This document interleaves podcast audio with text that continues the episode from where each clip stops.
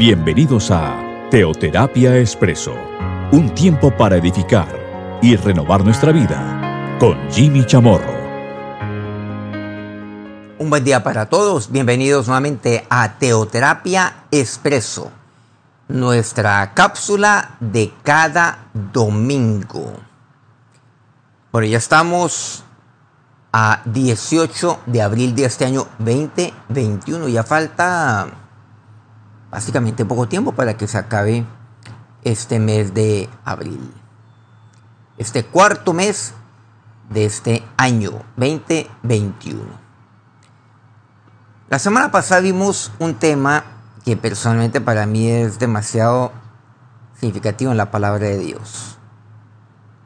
Dentro de la serie que hemos venido compartiendo cada domingo, Dios es amor. Y ahí nos hemos detenido unas buenas semanas. Era para, pues, no era para menos. Dios es amor.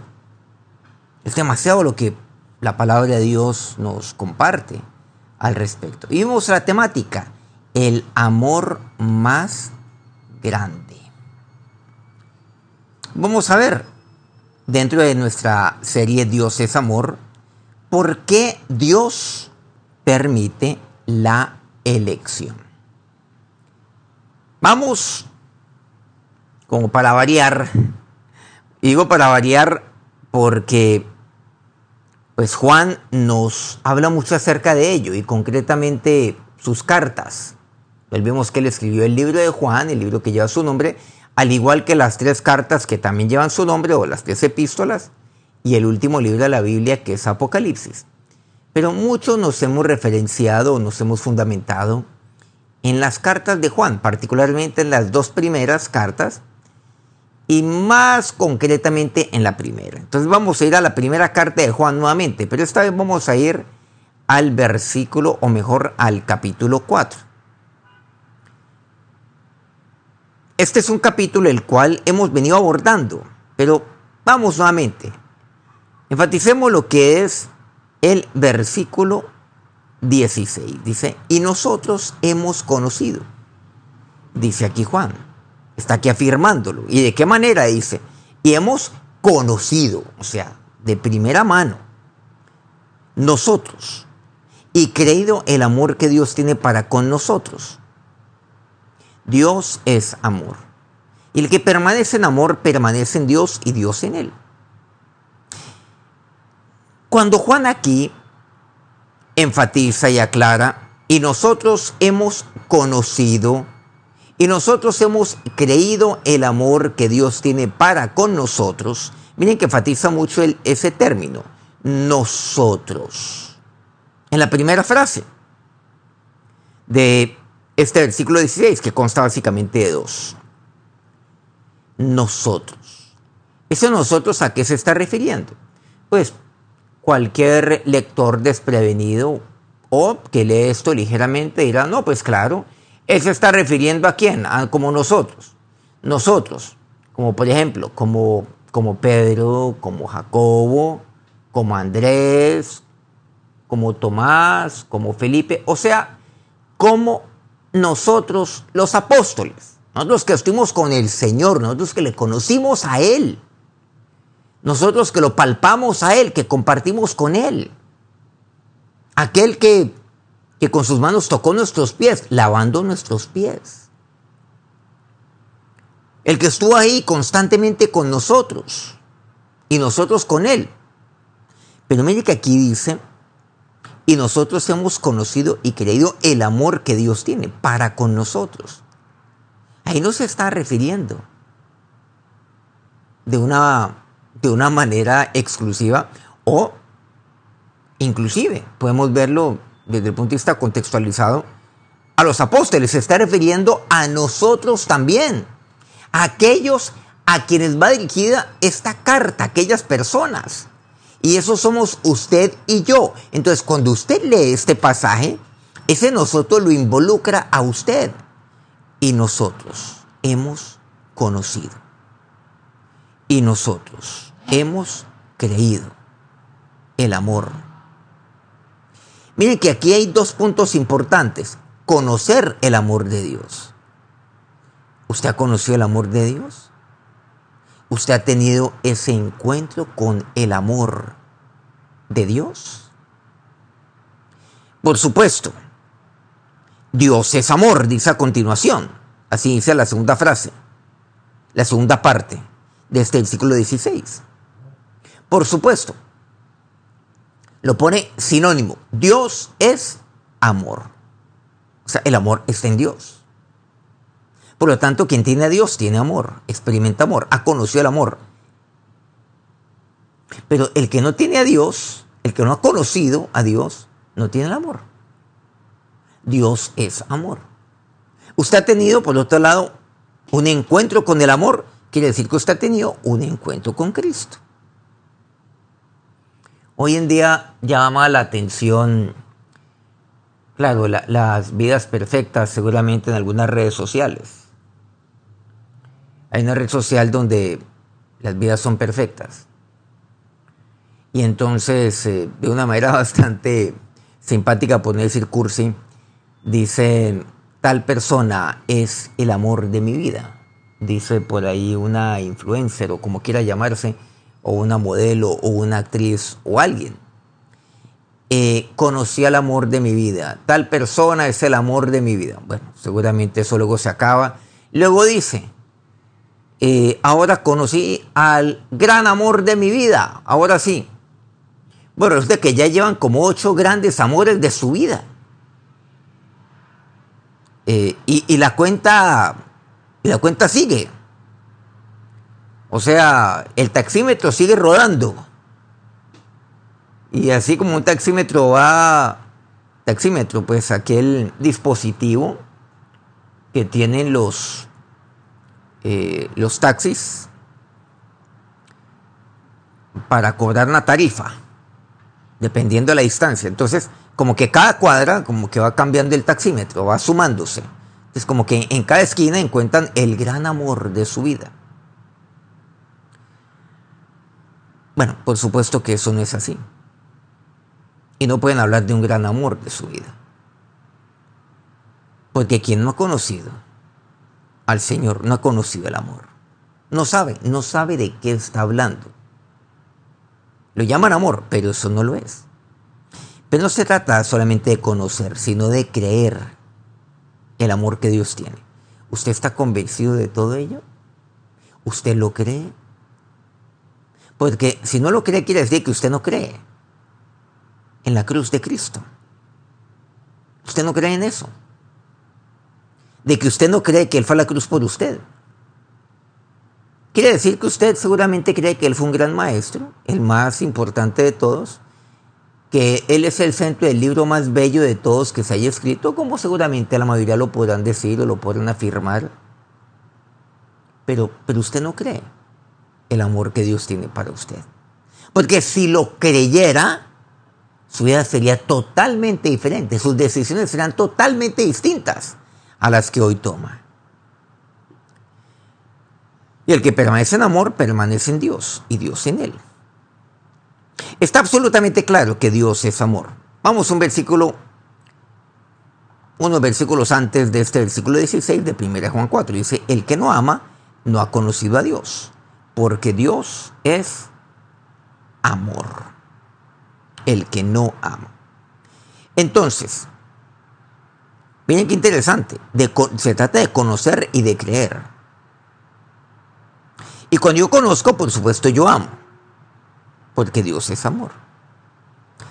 Y el versículo 19, y nosotros le amamos a Él porque Él nos amó primero. Por lo tanto, muchos han sugerido que un amor unilateral, como el que se cita en estos versículos, entiéndase el 8, el 16, el 19, primera Juan 4, requeriría que Dios elimine cualquier juicio por desobedecer sus mandamientos, o que Dios creó una condición tal que toda la humanidad amaría naturalmente a Dios como parte de su personalidad básica.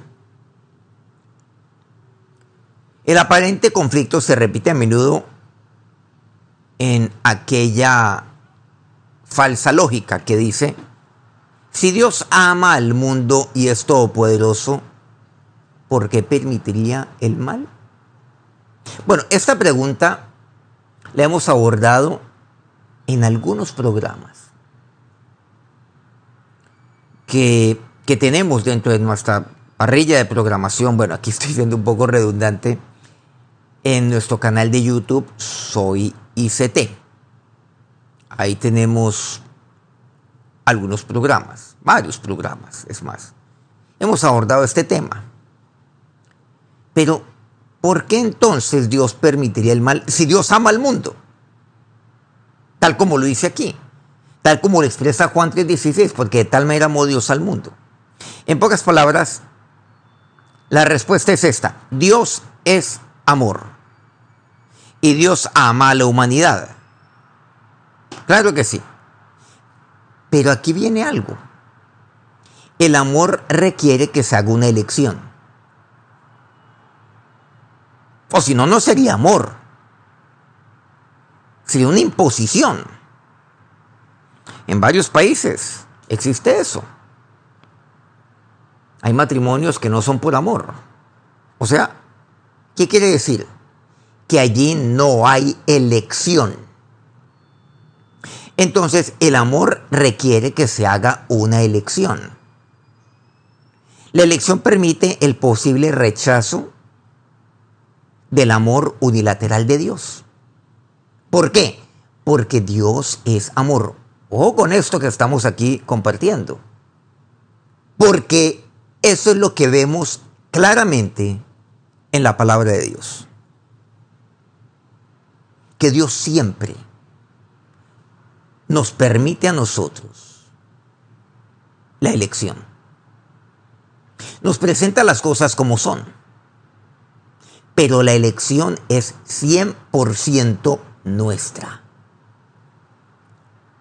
Pero Dios es amor.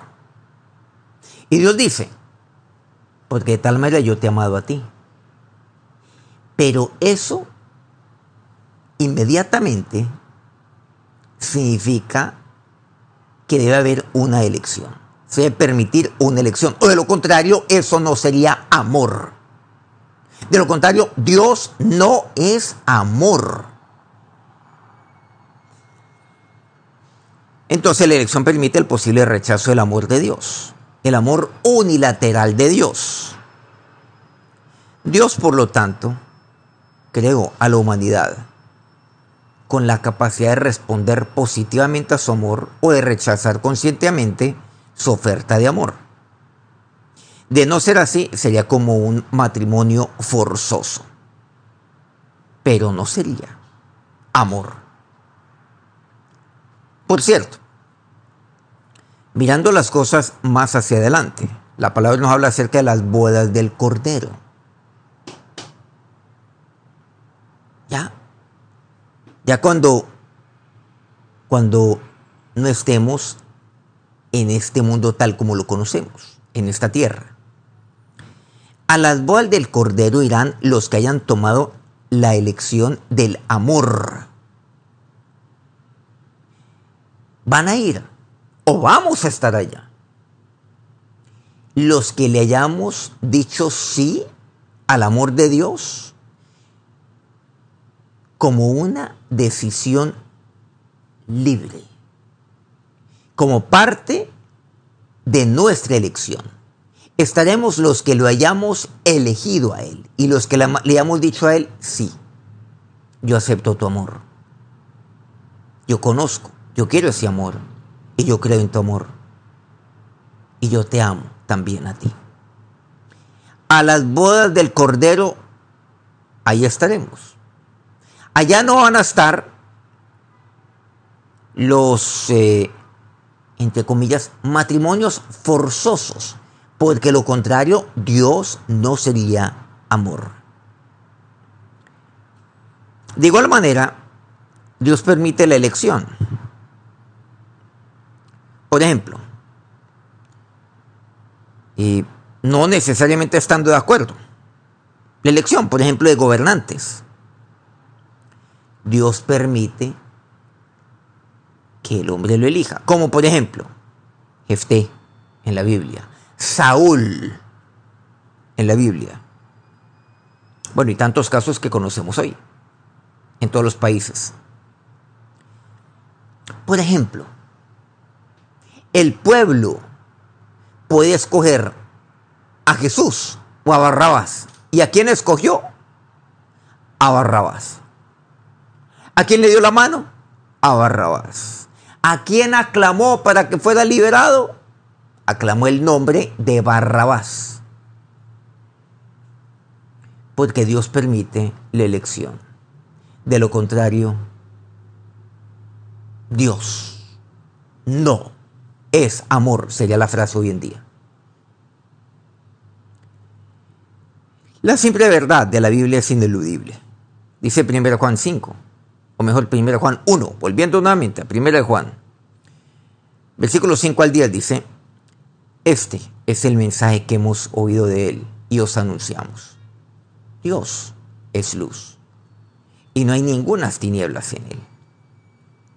Si decimos que tenemos comunión con Él y andamos en tinieblas, mentimos y no practicamos la verdad. Pero si andamos en luz, como Él está en luz, tenemos comunión unos con otros. Y la sangre de Jesucristo, su Hijo, nos limpia de todo pecado. Si decimos que no tenemos pecado, nos engañamos a nosotros mismos y la verdad no está en nosotros. ¿Recuerdan este pasaje, el versículo noveno de 1 Juan 1, que es el versículo que continúa? Si confesamos nuestros pecados, Él es fiel y justo para perdonar nuestros pecados y limpiarnos de toda maldad. Si decimos que no hemos pecado, le hacemos el mentiroso y su palabra no está en nosotros. Dios no creó el mal, pero permite la posibilidad del mal para que exista el amor. Pero ¿saben cuál amor? Voy a decir aquí algo entre paréntesis. El amor entre nosotros. El amor también humano. De manera que la elección es parte no fundamental, indispensable del amor. Sin elección no hay amor. Vamos a acercarnos a Dios en oración. Ahora, Señor y Dios, nos acercamos a ti en este momento a esta hora del día, o es posible que algunos me estén escuchando por la tarde, por la noche, o en un día distinto a hoy domingo. Seguramente le enviaron o le compartieron este audio un día o algunos días después. Cuando lo pude escuchar, sino hasta ahora nada más. Dígale, Señor, Tú eres amor. Dios es amor. Pero me amas tanto, Señor, que me diste una elección. Y la elección es totalmente mía. Y si usted ha tomado la decisión de elegirlo a Él, dígale gracias, Señor. Porque junto con Juan yo puedo decir, y nosotros hemos conocido y creído el amor que Dios tiene para con nosotros. Eso lo puedo decir yo. Que yo he conocido el amor, tu amor Jesús. Y he creído en tu amor, Señor, para conmigo, para con mi familia, para con nosotros.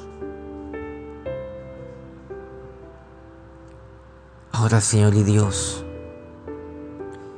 ya entiendo tu palabra aquella que afirmaba Pablo, o mejor Juan, nosotros le amamos a Él porque Él nos amó primero. Tú nos amaste primero. Pero Señor, mi elección es amarte a ti. Por eso nosotros te amamos a ti. Esa es mi respuesta a tu amor. Esa la ha sido mi Jesús. Esa fue mi respuesta a ti cuando yo te recibí y es mi respuesta hoy y siempre lo será. Señor, yo te amo, Señor, porque tú siempre me has amado primero. Siempre. Y tu amor es eterno. Con amor eterno te he amado. Y mi respuesta a ti es que yo te amo a ti. Y mi elección, mi elección eres tú. Y mi elección es tu amor, oh Dios. No hay otro amor como el tuyo, Señor. Gracias, mi Señor y mi Dios, porque tú eres bueno. Tan bueno eres que tú me diste la elección y nos has dado a nosotros en esta tierra la elección. Si no tuviéramos elección, tú no serías amor. Tú no serías bueno. No, Señor. Pero ¿cómo negarme a tu amor? ¿Cómo decirle que no a tu amor, oh Dios? ¿Cómo rechazarte? Después de que usted ha rechazado a Cristo, pero algún día le conoció y creyó. Y si usted nunca ha, ha tenido esa experiencia personal con Jesucristo, dígale en este momento, dígale, Señor Jesucristo, yo te necesito. Ahora Jesús, yo quiero conocer tu amor. Yo quiero creer en tu amor. Yo quiero experimentar tu amor en mi vida. Señor, hoy te abro la puerta de mi corazón, de mi vida. Y hoy te digo, Señor, gracias por amarme. Y mi decisión es decirte sí, Señor. Acepto tu amor para conmigo y lo creo. Y te amo y yo quiero amarte cada día más y más. Gracias, Señor, por por entrar a mi corazón, a mi vida, por perdonarme, Dios. Tal como dice aquí tu palabra, sí. Por limpiarme de toda maldad. Haz de mí la persona que tú quieras, ahora que yo sea. Te lo digo a ti de una manera libre, voluntaria. Y te lo digo a ti, Señor, Dios con un corazón lleno de gratitud. Amén. Qué alegría poder compartir con todos ustedes en este día.